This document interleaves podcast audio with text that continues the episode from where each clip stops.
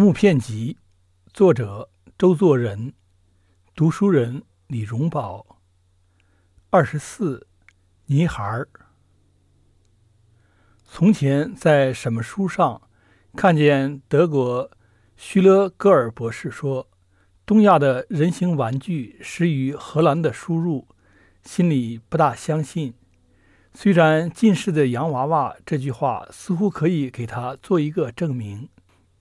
本来，这人形玩具的起源当在上古时代，各国都能自然发生。如埃及、希腊、罗马的古坟，据说都发现过牙雕或土制的偶人。大抵是在儿童的坟里，所以知道是玩具的性质。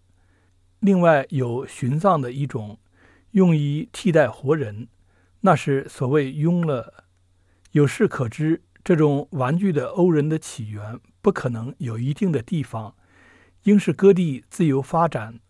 可是它又很容易感受外来的影响。现实的洋娃娃服装相貌还没有和老百姓一样。宋代曾通称摩侯罗或摩诃勒，也是外来语，大概与佛教有关系。虽然还没有考究出它的来源。这在老学庵笔记中称作泥孩儿，当是指泥制的孩儿那一种，但别处又见有薄心父子与慈心父子的名称，可见也有一种美人儿，比现代的洋娃娃式样更多了。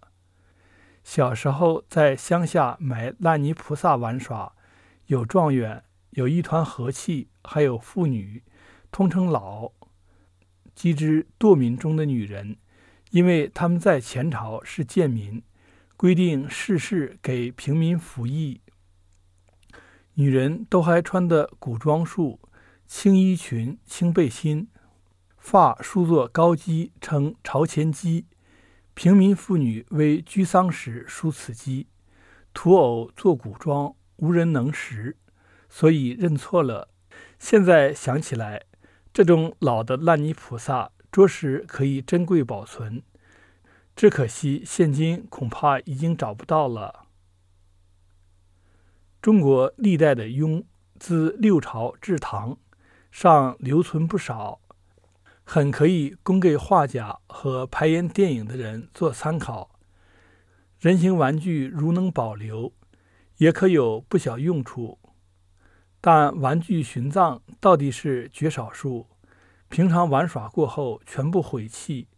古时玩具无有得见，这不但是实物难得，便是文字记录也极不易找。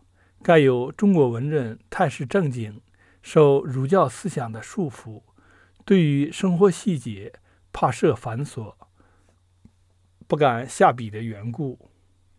汉人在《潜府论》中有云：“或作泥车瓦狗诸戏弄之具，以巧诈小儿，皆无益也。”可以代表士大夫的玩具观。我们从佛经中看来，印度就要好得多。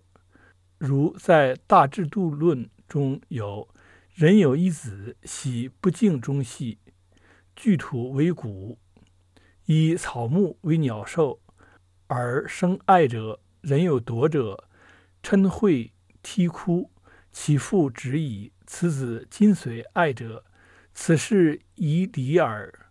小大自修。末句轻轻四字，是多么有理解的话。